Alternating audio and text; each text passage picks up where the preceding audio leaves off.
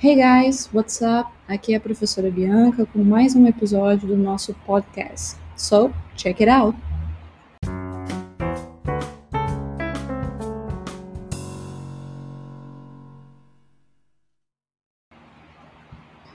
A questão é intitulada Verb to be Negative. Ela diz o seguinte: sobre o uso do verbo to be, identifique a oração que foi escrita corretamente.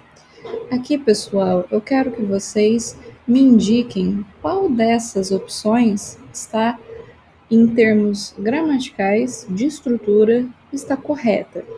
Então, nós temos a opção He am not a teacher. She aren't tall. I is not blonde. That guy isn't very intelligent. We isn't neighbors. Para responder essa questão, nós precisamos lembrar de qual forma toma o verbo to be quando conjugado no presente. Então, lembrando, é, de, de acordo com o sujeito, a gente vai saber como conjugar o nosso verbo to be. Então, para I, lembrem-se que nós vimos que fica am, I am. He is, she is, it is, we are, you are, they are. Então, he am not a teacher, por que, que estaria errado? Porque se eu estou conjugando para o sujeito, para o pronome sujeito, he, eu sei que não pode ser am. Então eu já descarto. She aren't tall. Mesma coisa. O are não é a forma do verbo to be correta para o pronome she. Nós não falamos she are, nós falamos she is. Consequentemente, na negativa fica errada também. Não posso falar she aren't. O correto seria she isn't. I is not blonde. Novamente, verbo to be conjugado para I fica am. Então seria I am not blonde.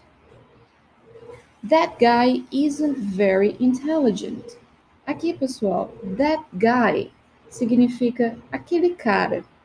Se nós fôssemos substituir essa expressão, aquele cara, por um pronome sujeito, seria he. Para o pronome sujeito he, o verbo to be é is. He is.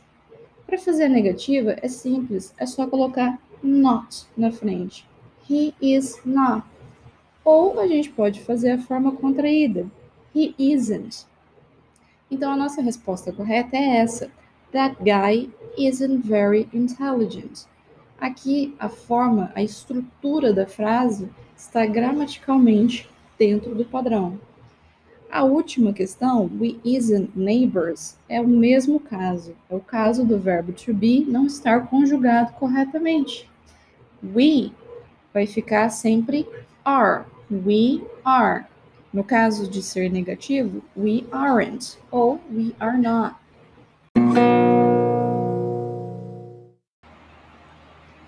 Well, that's all, folks. See you next time.